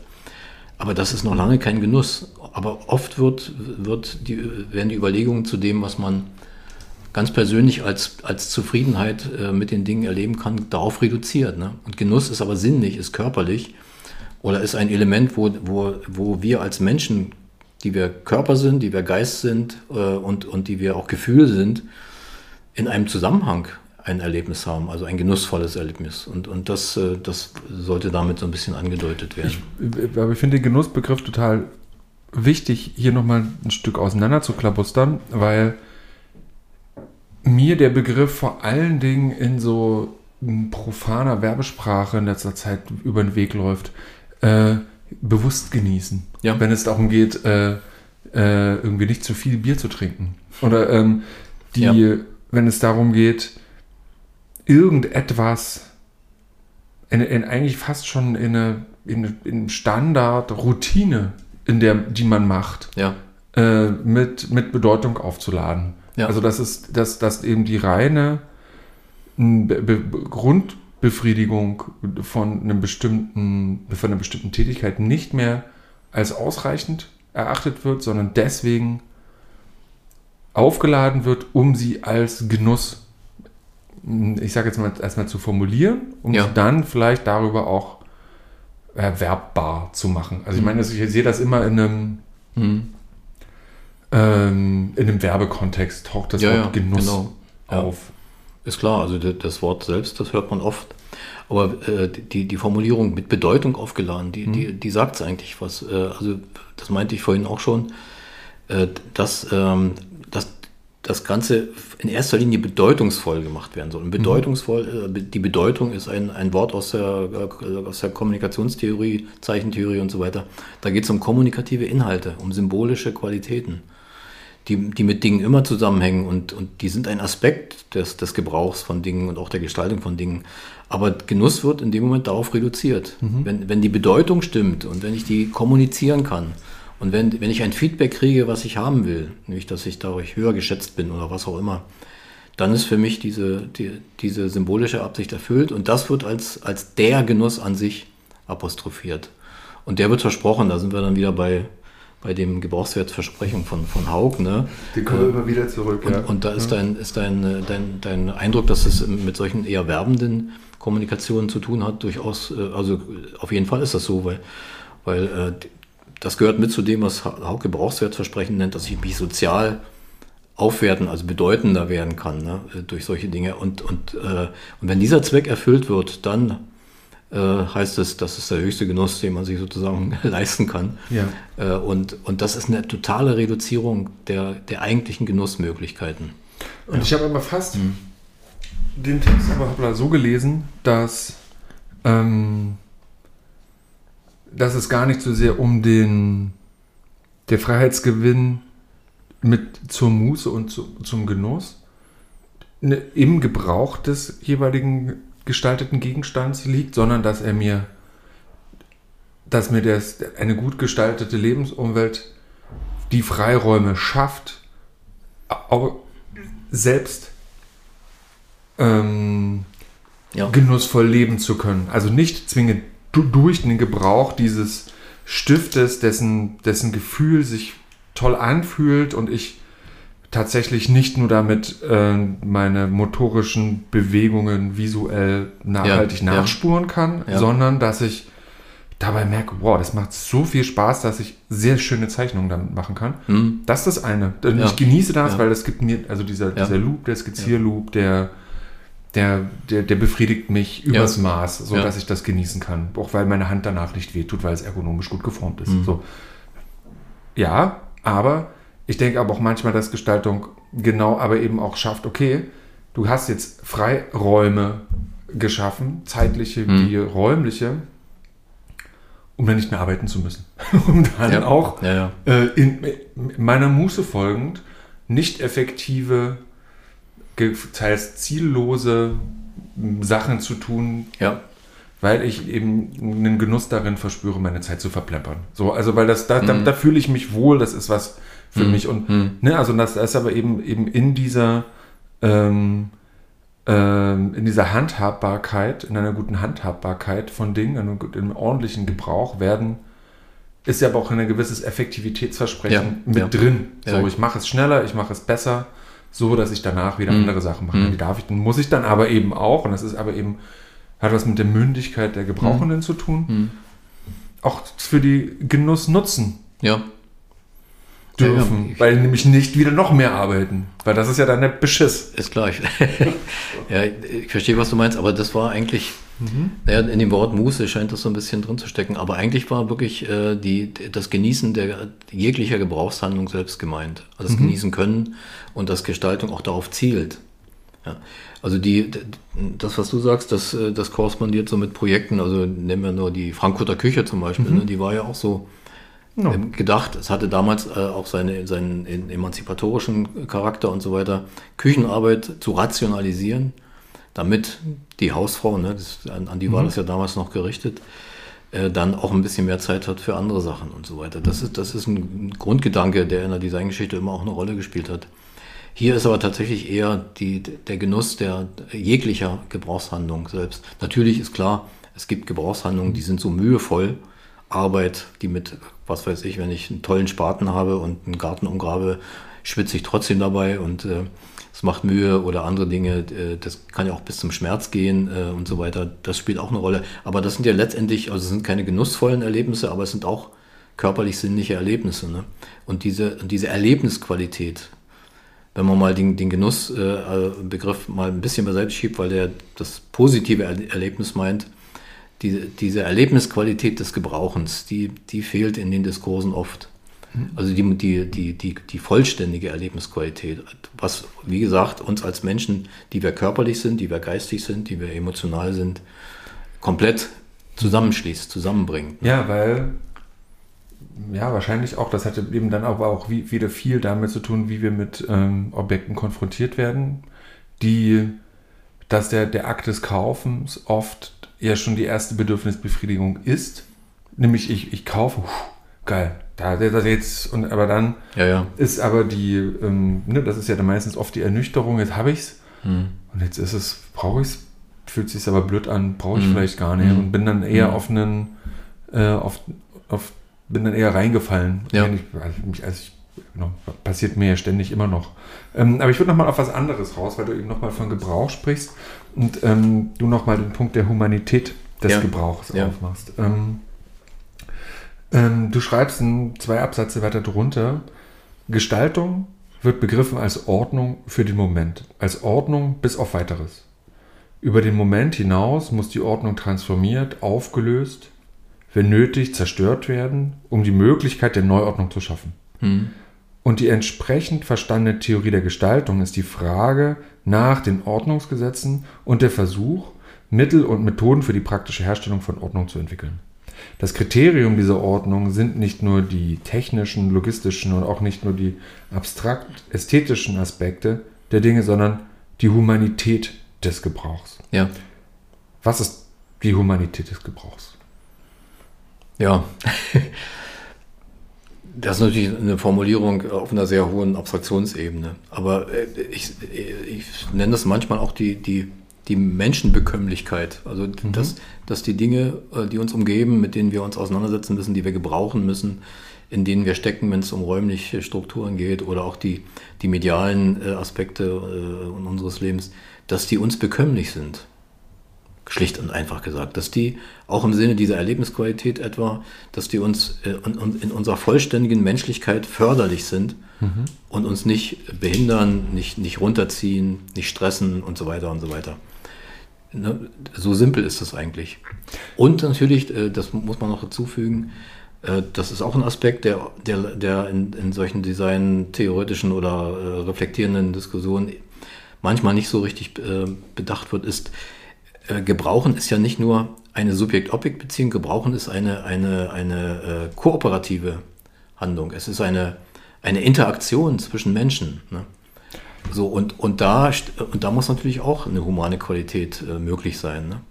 Ja, und ich würde es sogar noch erweitern. Also ich, ich bin ja natürlich jetzt so ein bisschen picky an der Stelle, und dann, aber dann heißt, nutzt du natürlich Humanität als ein, als ein ist ja eigentlich ein Ideal, mhm. ähm, ähnlich wie Aufklärung ja. Ideal ist. Ja.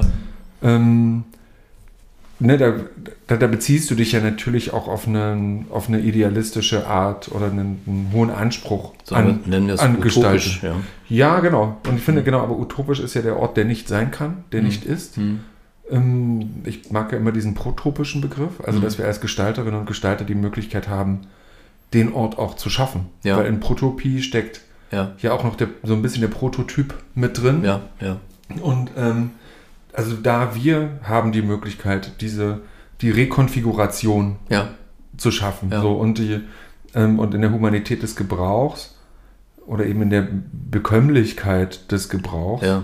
ähm, steckt, finde ich, finde ich fast als Begriff besser, weil Humanität ist oder andersrum, der Diskurs hat sich seit 2011 so ein Stück gedreht, äh, nämlich hinsichtlich, dass wir eben nicht nur den Menschen im Fokus haben sollten. Mhm. Ähm, Anthropozentrismus. So, sondern dann, dass mhm. wir sagen müssen, wir sind ja in, in äh, eingebettet in einen größeren ja. Kontext mit anderen Spezies. Mhm. Weil also, ne, diese, diese, das, das ist halt ein Schweinestall. Ja. Ne, der muss natürlich gemacht ja. sein, damit die Person, die da drin arbeitet, ähm, den, ihre Werkzeuge und eben auch ihre, ihre Tätigkeit da drin mhm. für sich bekömmlich ja. ausrichten kann. Aber auch die Tiere, die da drin leben, mhm. müssen ja auch diese, diese Struktur oder dieses System für sich bekömmlich ähm, nutzen können. Und ich glaube, das ist eine Sache, die, mh, mm, wo ich merke, dass es da einen, einen nochmal noch einen anderen Shift ähm, gibt hinsichtlich der Wahrnehmung von, mhm. Ähm, von ich sage jetzt mal, von, von Industriedesign oder von Industrie oder eben auch von technologiegetriebenen Entwicklungen, ja. dass wir nicht mehr nur ein positives Narrativ haben mit Technologie. Also ja. wenn man jetzt mal so in den russischen Konstruktivismus reinguckt. Ja, ist oder, klar. Hm. Ne, so, ähm, die bis hin, bis hin eben auch Ulm und so weiter und so weiter, wo eben sehr viel in diese Richtung gedacht wurde, ja, diese Technologie, die ist da so da, um uns, um uns die Gebrauchswelt oder unsere Lebensumwelt bekömmlicher zu machen. Und jetzt schauen wir aber auf verschiedene Diskurse hinsichtlich einer, einer, einer Digitaltechnologisierung, nenne es jetzt mal im Groben, was so Richtung KI, Robotik geht, wo eben inzwischen auch nochmal andere Narrative die Oberhand hm. gewinnen.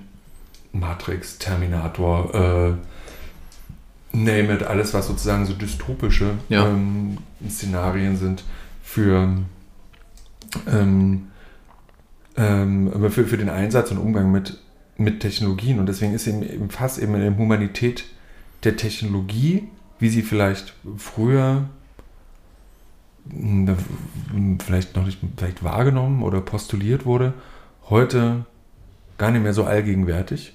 Was vielleicht auch dazu führt, dass eben bestimmte Studiengänge, bestimmte Studienrichtungen einfach viel weniger Leute anziehen als beispielsweise andere. Also mhm. Industriedesign, das ist ein ähm, globaler Trend, also zumindest in, den, in Europa, dass die Zahlen sich einfach zurückgehen. Ja. Ähm, Kommunikationsdesign aber unglaublich boomt. Ja. Also die Leute wollen gestalten, aber die wollen, äh, wollen die, oder sind, sind, sehen sich eher in der Gestaltung der Zeichenebenen ja, und stimmt. weniger auf der, hm. auf der Bekömmlichmachung von Gebrauchen. So naja. beide, weil, und ich glaube, das muss ich kurz ausschmeißen, wichtig ja. ist, dass die, ähm, dass es daran liegt, dass diese Technologien ihre, ihre Humanitätsversprechen nicht umfänglich eingelöst haben. Naja, die, die Technologiefeindlichkeit, die ist ja über, also es ist ja schon ein älteres Phänomen auch und mhm. Industrieskepsis und all das. Ich würde auch Skepsis sagen. Ja, und äh, also das hat sich mit den sogenannten neuen Technologien seit, seit den mhm. 90er Jahren für meine Begriffe schon durchaus auch wieder ein bisschen geändert. Und da ist da dann inzwischen auch eine Ernüchterung eingetreten und die, mhm. und die alte Skepsis ist wieder aufgefrischt worden und auf die neuen Technologien auch übertragen worden. Das ist alles richtig.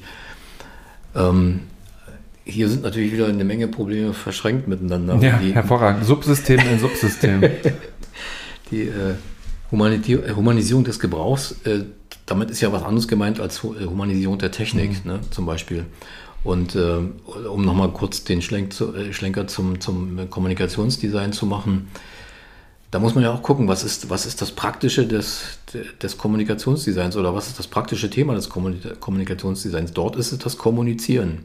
Mhm. Dazu ist jede Menge Infrastruktur, Dinge, äh, Medien äh, und, und äh, Kommunikationsinhalte, Träger und so weiter äh, sind dort äh, Thema und die äh, und dort ist die, der Gebrauch dort ist die Möglichkeiten des Kommunizierens, auch die technisch vermittelten Möglichkeiten des Kommunizierens wahrnehmen zu können. Also auch dort besteht die Aufgabe, das genussvoll und, und humanisiert sozusagen zu ermöglichen. Ne?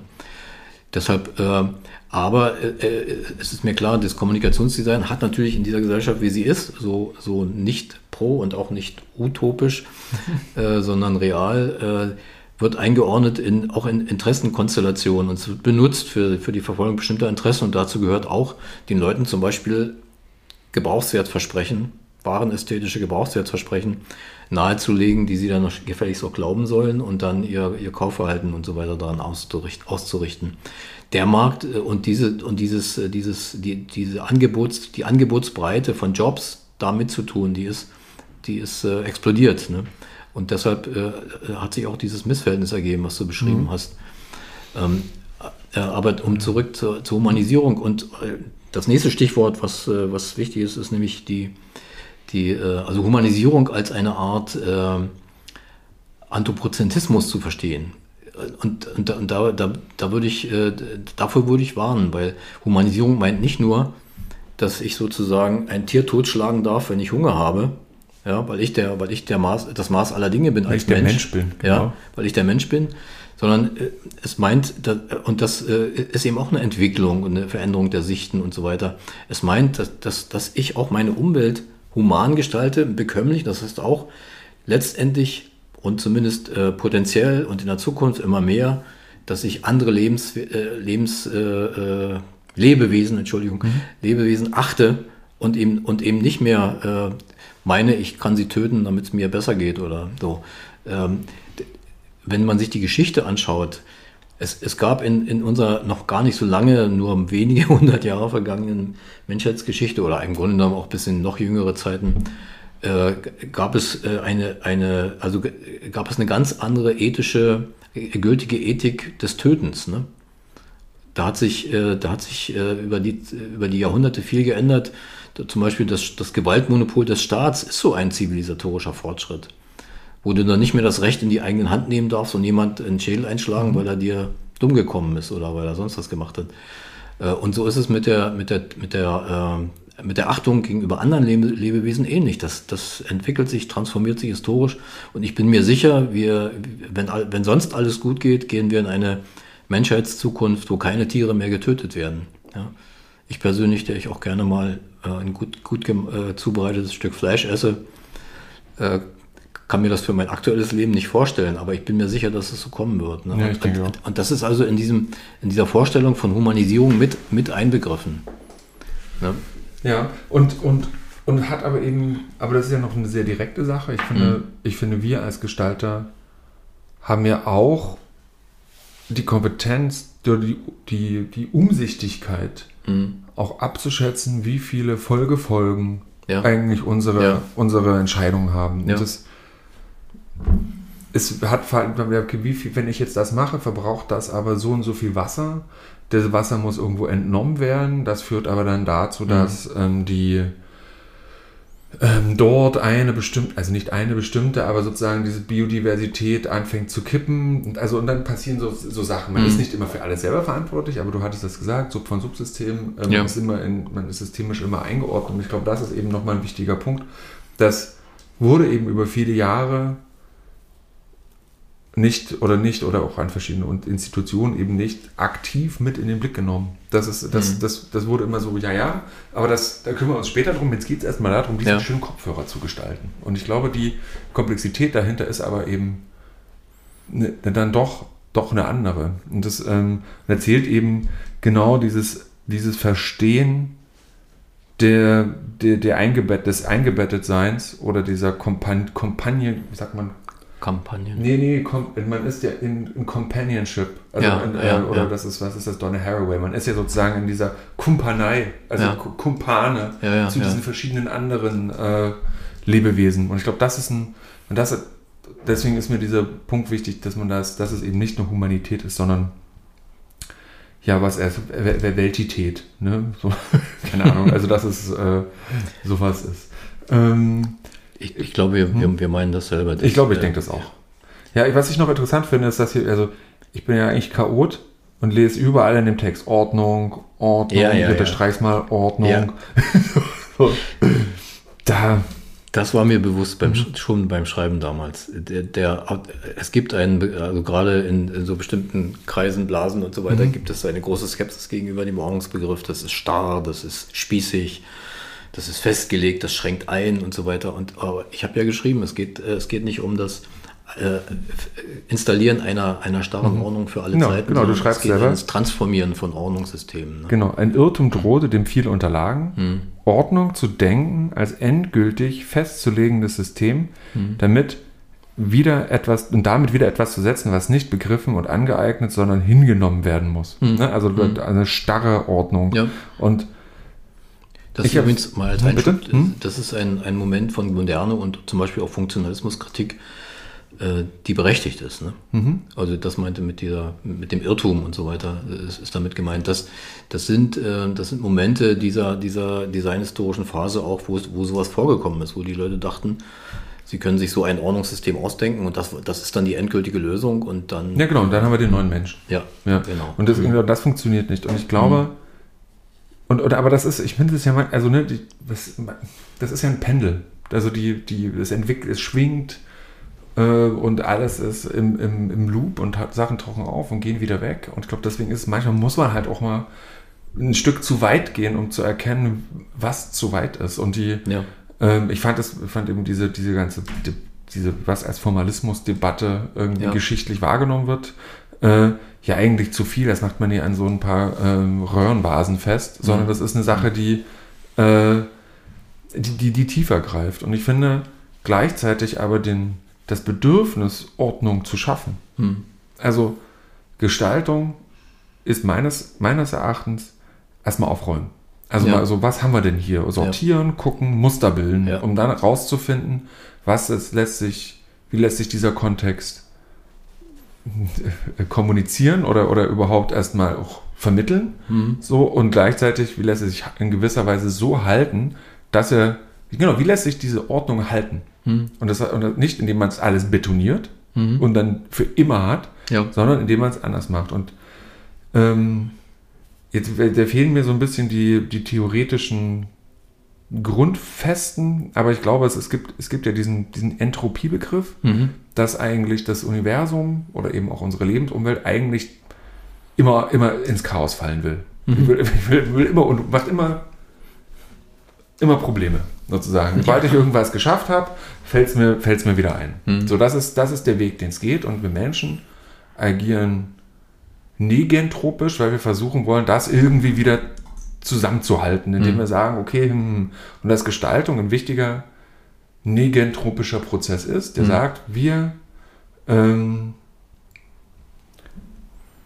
versuchen aus, diesem, aus dieser uns ständig wiederholenden Verfallssituation eine, eine dadurch durch Einhegung, ja, eine, ja. Durch, durch möglichst bekömmliche Einhegung, ja.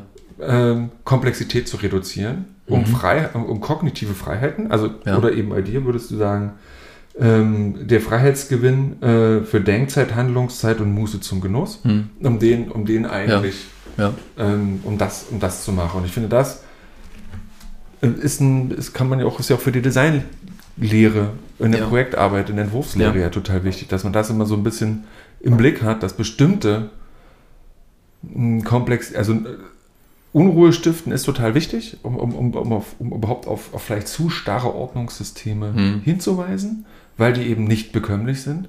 Gleichzeitig kann aber eben ein Unruhestiften des Unruhestiftens wegen nur ein erster Schritt sein. Ja. Ich glaube, da braucht es dann schon noch eine größere Handlungskompetenz im ja. Anschluss, ja. Um, äh, um dann eben wirklich zu transformieren. So, oder eben man ist okay damit und will auch nur erstmal Unruhe stiften. Muss auch okay sein. Ja, ich, ich gebe dir recht. Ich könnte natürlich auch an bestimmten Punkten sagen, äh, also wo ich vielleicht anderer Meinung bin, beziehungsweise die mhm. Begriffe anders verstehe. Also wenn du sagst Komplexitätsreduzierung, würde ich sagen, vielleicht kann man auch von einer, von, von eher von dem Versuch, äh, Komplexität neu und besser zu bewältigen sprechen. Mhm. Weil, weil, weil eine Zunahme von Komplexität ist, ist ein allgemeines Merkmal historischer Entwicklung. Und, und diese, also das Gute ist, dass wir Menschen ja auch äh, selber, äh, also unsere Denkweisen, unsere Gehirne und so weiter, auch die weisen andere äh, Komplexitäts, äh, wie soll ich sagen, Qualitäten auf, als, als noch die äh, frühere Jahrhunderte vielleicht mhm. oder so, ne? also in Bezug auf Umweltfragen und all das. Äh, und da geht es also letztendlich gar nicht so sehr um Komplexitätsreduzierung, sondern um das, um das Bewältigen von Komplexität. Ähm, also wie soll ich sagen, also ich, ich, bei mir kommt dann immer sofort äh, das Historisieren äh, ins Spiel. Mhm. Ne? Also die, die, so eine allgemeine Beschreibung, die, äh, die, die quasi von allgemeinen anthropologischen Qualitäten und allgemeinen Weltqualitäten ausgeht, äh, die so etwas mal zu formulieren, ist nicht falsch, aber, aber mir fehlt dann immer der, dieser Aspekt des Historisierens und des Sehens von historischen Veränderungen. Äh, und so weiter. Und, und die, äh, schon die Entstehung des Designs als Profession überhaupt ist, ist das Ergebnis einer historischen Entwicklung. Ne? Äh, auch wenn man sagen kann, äh, und das stimmt ja auch, äh, gestaltet wurde immer, weil äh, etwas, was in die Welt kommt, ist, kommt auch immer in Gestalt. Ne? Also ist, ja, aber ich finde, aber hier mhm. ist ja so, dass, dass so mit der Profession des Designs, die ja stark an die Industrialisierung geknüpft ist, wo sozusagen eben nicht mehr das Einzelobjekt in, von, in, in einer geringeren, also in einem kleinen Team gefertigt wird, mhm. sondern dass man jetzt sagt, okay, ich habe jetzt hier die Möglichkeit, 300 Stühle am Tag zu produzieren. Mhm nach einem bestimmten Typus ja. und wie dieser Typus gestaltet ist, dass er, ja. dass es überhaupt passieren kann. Ja. Und gleichzeitig, genau. hm. dass er dann auch von, von Leuten auch akzeptiert wird. Hm. Und das ist, und, und das ist ja nochmal ein anderer Punkt der, der, der Verantwortlichkeit, die noch mit dazukommt und die vielleicht auch mit der Humanität nicht zwingend des Gebrauchs, aber der, der, der, der Folgen des Gebrauchs. Ne? Also, ich hatte mal ein Gespräch mit oder mal gesprochen mit einer Designerin, ähm, die sehr erfolgreich Bürostühle produzieren. Und mhm. die haben gesagt, die arbeiten sehr, sehr, sehr, sehr, sehr, sehr lange. Also ich glaube, fünf, sechs, sieben Jahre arbeiten die an einem Stuhl, mhm. bis er von, also vom First Brief bis zum, das Ding läuft jetzt in die Produktion, mhm. weil, die, weil die so erfolgreich sind, diese Stühle, dass die sich in einer enorm hohen Stückzahl verkaufen. Mhm. Und äh, was weiß ich, dass dann Microsoft und Google ihre riesigen Compounds dann mhm. nur mit diesen Stühlen ausstatten. Mhm. Das heißt, jedes Gramm, was du sparen kannst an ja. dem einen Stuhl, der das multipliziert sich auf Tonnen, mhm. sobald du ähm, sobald du in, in, in, diese Maschine reinarbeitest, mhm. in, dieses, in diese Komplexität. Mhm. Und das ist ja, und da merke ich, da so, kommt auch ein großer Unterschied mit rein wenn du, wenn du, wenn du aber einen Stuhl äh, im Team und vielleicht nur drei in der Woche schaffst, ja. dann ist es eine andere Tragweite ja, ja, an der klar. Stelle, mhm. als, es, ähm, ähm, als es eben für den Industriedesigner, die Industriedesignerin mhm. an der Stelle ähm, reinkommt. Aber ich gucke auf die Uhr und jetzt haben wir nämlich uns diese schöne Pause gemacht zwischendurch und fangen an, eine neue Folge aufzunehmen. Ähm, ich würde sagen, Michael, vielen Dank für deine Zeit. Danke für deine, für deine tolle E-Mail. Das ähm, ein guter Grund, ähm, uns mal hier zusammenzusetzen. Danke für deine Zeit auch an der Hochschule. Man muss manchmal spontan sein, nicht? Das ja. war ja eine spontane Reaktion. Ja, hast du drunter geschrieben. Warte, ja. was steht da? äh, ähm, okay, das war eine spontane Meldung. Aber ich kenne das. Ich hatte letztens ja. auch einen Podcast gehört und da muss, der hat mir so gut gefallen, hm. dass ich den Leuten eine E-Mail schreiben musste. Hm. So, wo sie sagen, hey, das ist voll super, wie ihr das macht voll gut, voll gut, voll gut. Ja. Also, ne, das sind dann, kommt selten vor, dass ich so eine Fanmail oder irgend, oder eben auch manchmal sind das Kritikmails, schreibe ich selten, aber halt, mache ich ne, aber so eine, eher so eine, aus so einer Begeisterung raus. Jetzt mhm. bin ich hier gehuckt, ich muss jetzt mich hier unbedingt dazu melden. Dann kommt bei mir auch vor, aber nicht so oft. Ähm, genau. Ich sage übrigens auch danke für die Gelegenheit. Sehr gerne. Ähm, und ähm, ja, das ist jetzt eine lange Folge geworden, aber manchmal braucht es zu viel Zeit. Gut, merci.